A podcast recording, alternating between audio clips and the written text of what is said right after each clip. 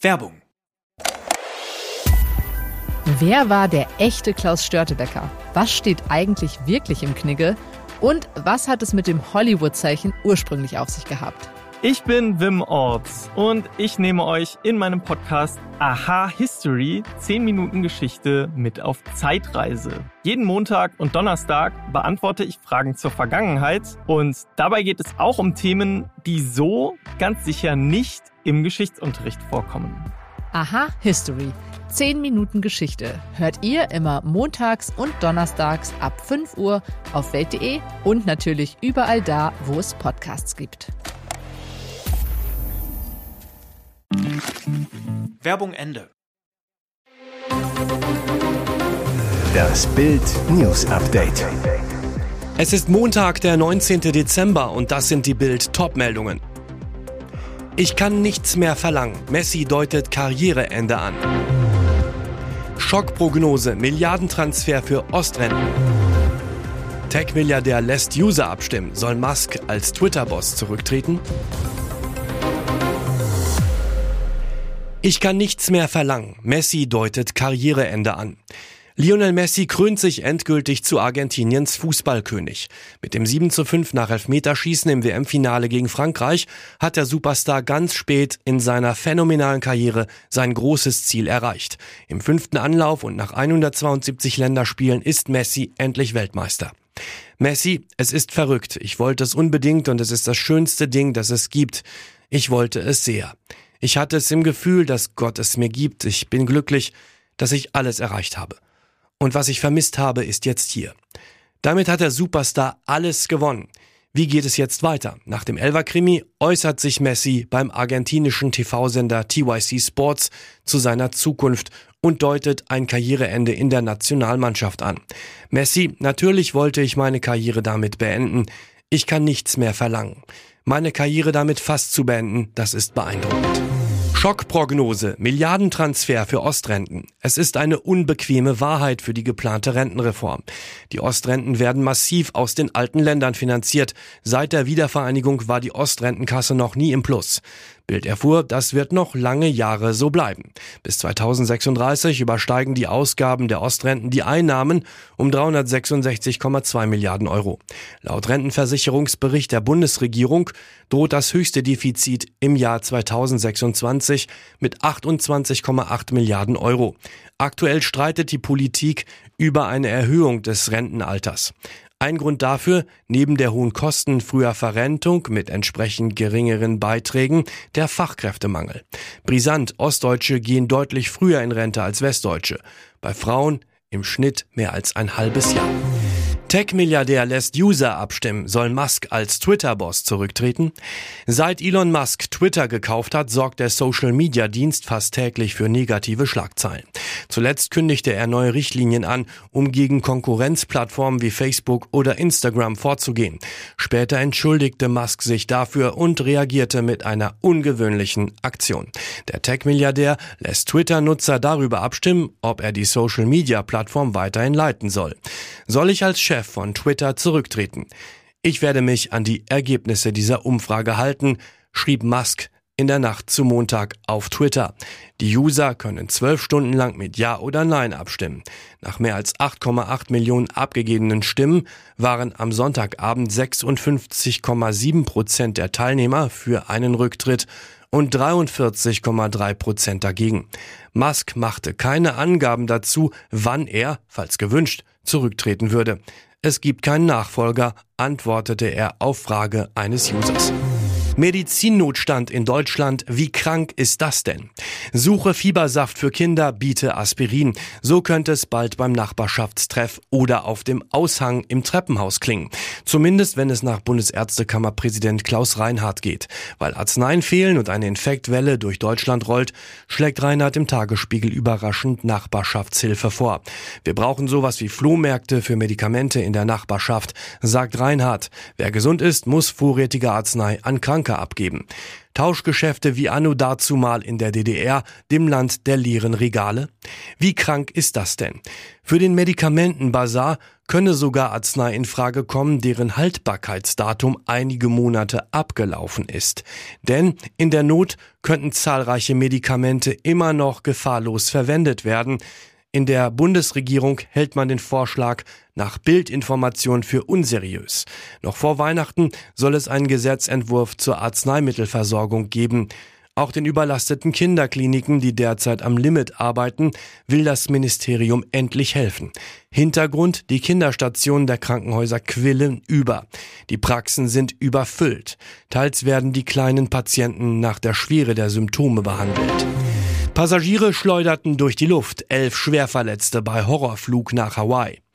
Es ist der Stoff, aus dem Albträume gemacht sind. Ein Airbus A330 der US-Fluggesellschaft Hawaiian Airlines startete am Sonntag in Phoenix, um 278 Passagiere sicher auf die Trauminsel Hawaii zu bringen.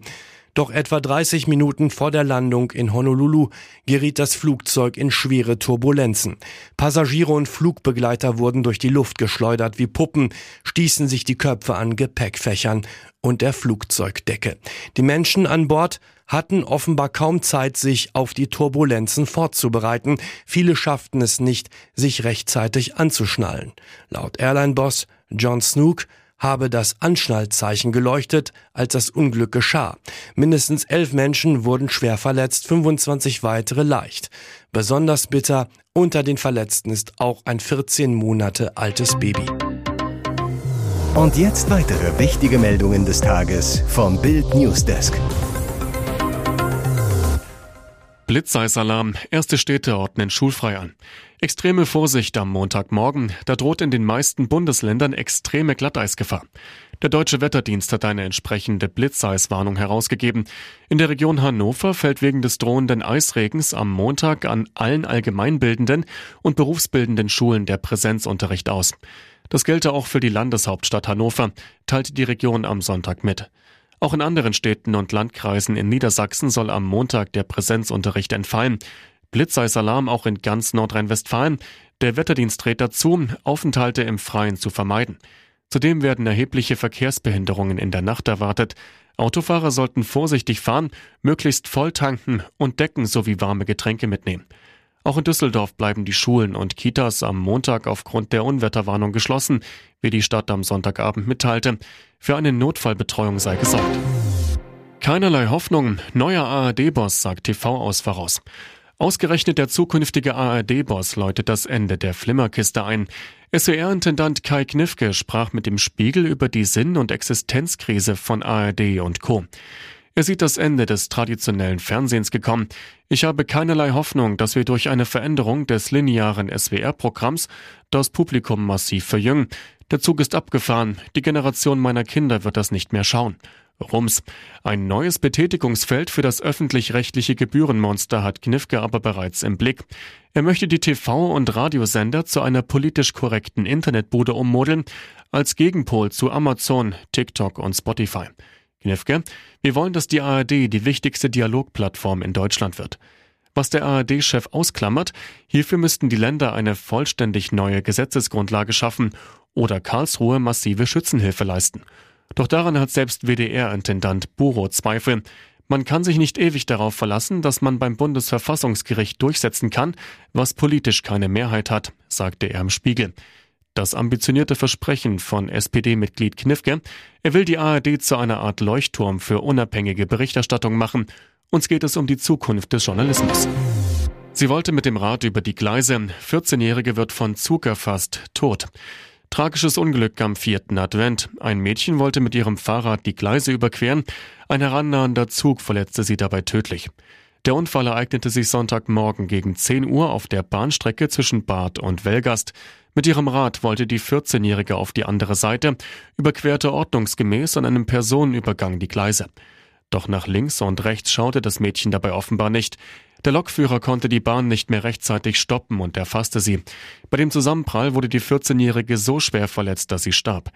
Der Lokführer blieb unverletzt, musste aber von einem Kriseninterventionsteam betreut werden. Ob der Bahnübergang beschrankt war, der Zug Warnsignale abgegeben hatte oder ob dort ein blinkendes Andreaskreuz stand, ist derzeit noch unklar. Ein Polizeisprecher teilte lediglich mit, die Kriminalpolizei hat die Ermittlungen bei diesem Unfallgeschehen aufgenommen. Königin Silvia von Schweden, ich weine nicht vor Kindern. Königin, Mutter, Omi und Kämpferin für das Wohl von Kindern. Königin Silvia von Schweden war jetzt zum dritten Mal Gast bei der Ein Herz für Kinder Gala. Vor 23 Jahren gründete sie die World Childhood Foundation und setzte sich weltweit für sexuell missbrauchte Kinder ein. Die Königin zu Bild, mein allergrößter Wunsch ist, dass Kinder geschützt sind, dass alle Erwachsenen den Kindern zuhören, sie verstehen, unterstützen und sie ernst nehmen. Als Mutter und Großmutter schmerzte es sie besonders, Kinder leiden zu sehen. Sie, ich weine nicht vor den Kindern, die mir ihre Erlebnisse schildern. Ich möchte sie ja nicht verschrecken. Aber innerlich bewegen mich gebrochene Kinderseelen extrem. Am Freitag feiert Ihre Majestät ihren 79. Geburtstag mit der kompletten Familie. Dann beginnt für mich Weihnachten. Mein Mann und ich haben, Gott sei Dank, ein inniges Verhältnis mit unseren Kindern.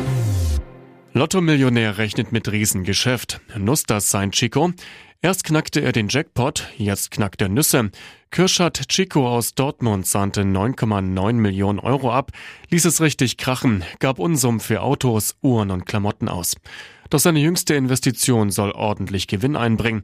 Chico kaufte in der türkischen Provinz Malatya eine 20 Hektar große Plantage, auf der 6000 Mandelbäume wachsen. Seine Rechnung, in ein paar Jahren soll die Ernte etwa 50 Tonnen betragen. Ein Kilo kann rund 10 Euro bringen, macht eine halbe Million Euro pro Jahr. Chico, ich habe mich von Experten beraten lassen und bin sicher, dass es ein gutes Geschäft ist. Vor Ort kümmern sich erfahrene Bauern um Pflege und Ernte der Plantage. Alle glauben, der Lottogewinn sei schnell weg, sagt Chico.